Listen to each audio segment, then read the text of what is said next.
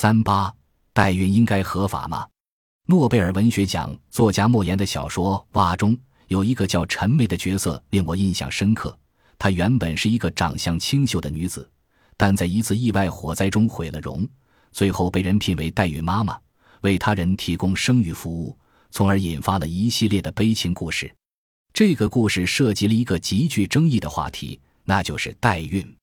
仔细研究你会发现，代孕这个议题不仅涉及现行法律，更涉及社会与法律制度应该如何设计的问题。说到代孕，有一个重要的时代背景。那就是随着科学技术的发展，形成了生育跟性的分离。在二十世纪性和生殖领域就有过两次重大的革命。第一次是二十世纪五十年代出现的口服的避孕药，这种药品能够有效的把生育跟性分离开，可以有性生活，但是不会怀孕。第二次是在二十世纪七十年代末出现 IVF，也就是体外人工受精技术，是利用医疗手段把生育跟性分离开来了。这就使得代孕成为了一种可能，夫妻可以只用享受性的快乐，而无需承担生育的责任。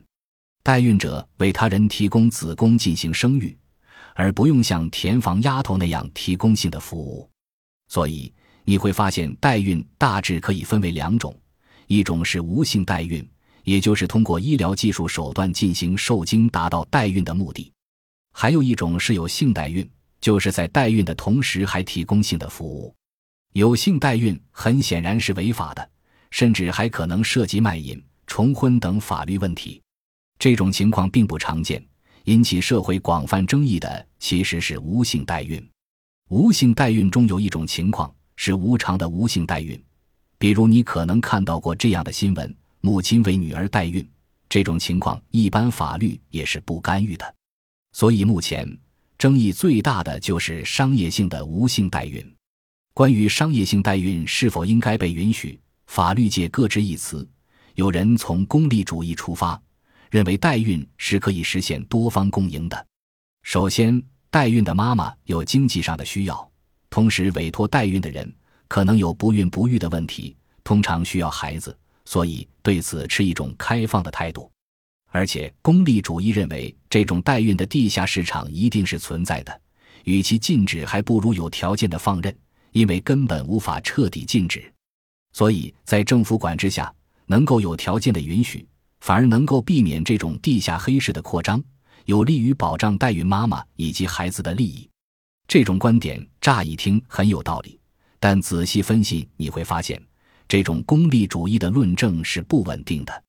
代孕虽然可以解决代孕妈妈的经济问题，可以满足委托方对孩子的需求，但是代孕会出现一系列衍生问题，比如退货问题、违约问题。如果代孕妈妈怀上的孩子有残疾，委托人不要这个孩子怎么办？这个孩子的利益谁保护？再比如代孕妈妈和孩子产生感情，不愿意把孩子交给委托人，又该如何处理呢？现实中。真发生过一个经典案例：一九八五年的跨国代孕案 “Baby Cotton”。在美国的一个代孕机构的组织下，英国妇女 Tim Cotton 为一对美国夫妇代孕，约定孩子出生后归美国夫妇，Tim 将得到六千五百英镑的酬劳。可当孩子出生后，事情出现了反转。Tim 看着婴儿健康可爱，突然不愿意将孩子交给美国夫妇，因此双方闹上法庭。经过调查。法院认为，美国夫妇作为孩子的父母是合适的。最终，法官按照最有利于儿童利益的原则，裁定孩子归美国夫妇。这个案件衍生出来的就是代孕是否是一种纯粹的服务。这种情况，如果只用进行功利主义的考虑，不用考虑其背后的道德价值和妊娠感情是否合适，比如张三帮别人代孕，最初是出于金钱上的考量。但是怀胎十月让他对孩子产生了感情，而且碰巧他又中了彩票，在经济上已经没有任何的担忧。那么这种情况下，孩子应该给谁呢？怀胎十月他对孩子的感情是否比孩子生物学上的父母更亲近呢？再比如张三为他人代孕，张三不仅出租了子宫，还出租了自己的卵子，只是接受了委托人的精子。在这种情况下，张三还同时是孩子生物学上的母亲。那么这个孩子是否要归张三呢？现实情况千差万别，仅仅从功利主义考虑，结论其实很不稳定。与功利主义相对的道德主义，首先认为人不是商品，人只能是目的，不能是工具。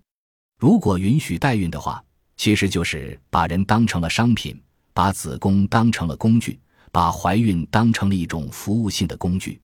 在二零一五年，央视记者就曾经有过这样的采访，在采访过程中，代孕妈妈完全就像商品一样，接受夫妇的挑选，根据他们的五官、身高。谈吐、学历、家庭、体重等等，决定代孕妈妈能拿到的费用。这种商业性的代孕，使女性的子宫完全沦为了商品，这完完全全是对人格尊严的一种亵渎。目前，大部分国家禁止买卖器官，其根本原因就和代孕类似。当人们对器官买卖市场习以为常，觉得一个人的肾真的跟手机一样，只是一个普通商品时，那人的尊严就会彻底丧失，在此基础上建立起来的人权保护制度也会随之崩盘。当然，道德主义还认为，如果允许代孕的话，一定会导致强者对弱者的剥削。比如，大部分从事代孕服务的都是经济地位不利的女性，所以在全球范围内，很多国家是禁止代孕行为的。比较典型的国家是德国。德国的民法还明确规定了什么叫做母亲。他说，子女的母亲就是生该子女的女子，也就是说，委托夫妇仅仅是孩子生物学上的母亲，而非遗传学意义上的母亲。一九八九年，德国收养子女居间法也规定，如果代孕母亲通过使用自己的卵细胞为他人代孕，亦或使用由委托夫妇自身的精子、卵细胞培育出的胚胎为他人代孕。这均是违法行为，被严格禁止。一九九零年，德国也规定了相应的法律，全面禁止代孕，明确规定任何机构和医生都不得为意图代孕的父母、为意图代孕的妇女实施人工受精或者体外受精，否则构成刑事犯罪。我国和德国基本一样，采取的也是禁止主义。二零零一年，国务院有一个专门的规定。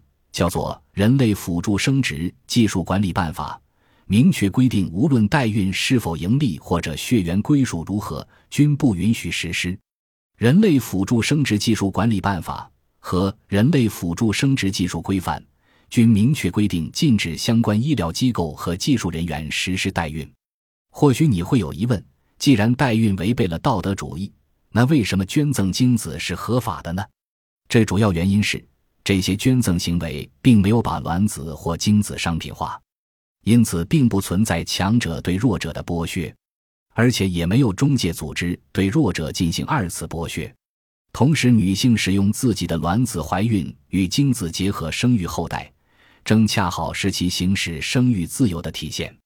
所以，也许你会发现规律，那就是位于人体表面上可再生的细胞或组织不算作完整人体的一部分。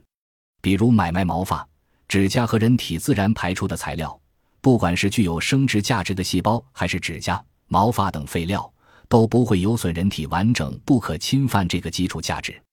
因为这些可再生的细胞或组织可以类比于人所拥有的个人财产，因此可以自由处置。但是你要注意，在非自愿的情况下被其他人破坏、偷盗，依然会违反了人的尊严。张三如果自愿卖掉长发，那并不违法；但如果李四趁张三睡着，偷偷剪掉了张三的头发出去卖，这就侵犯了张三的人格尊严，性质等同于偷了张三的手机。美国就曾有个怪异的案件：某女为一富商提供按摩服务，结果偷偷保存了该男子的精子，回去自己人工受精生了孩子，后向男方主张对孩子的抚养费。在这种案件中，男方有对孩子的抚养义务吗？类似的例子可以想一想：人工受精精子的提供者对于生物学意义上的孩子并无抚养义务。但是，这个案件与人工受精不同的是，人工受精采取的是双盲制，但在本案中则是单盲制。男方不知情，但女方是知道的。法院有云：任何人不能从错误行为中获利，因此。女方的请求不应该获得法律的支持。有时我们会发现法律问题太过复杂，但是真正复杂的并不是法律，而是人性。《人类辅助生殖技术管理办法》第二十二条规定，开展人类辅助生殖技术的医疗机构违反本办法有下列行为之一的，由省、自治区、直辖市人民政府卫生行政部门给予警告三万元以下罚款，并给予有关责任人行政处分；构成犯罪的，依法追究刑事责任。这里所说的构成犯罪，应该指的是刑法第二百二十五条规定的非法经营罪。但是，非法经营罪的前提是违反国家规定，而刑法第九十六条规定，本法所称违反国家规定，是指违反全国人民代表大会及其常务委员会制定的法律和决定，国务院制定的行政法规规定的行政措施，发布的决定和命令。显然。这个管理办法只是部委发布的规章，并没有达到刑法第九十六条的标准。管理办法所谓的追究刑事责任，并无法律效力。那么，我们是否应该出台相应的法律或行政法规，明确规定商业性代孕要负刑事责任？这依然是一个需要慎重讨论的问题。本集播放完毕，感谢您的收听，喜欢请订阅加关注。主页有更多精彩内容。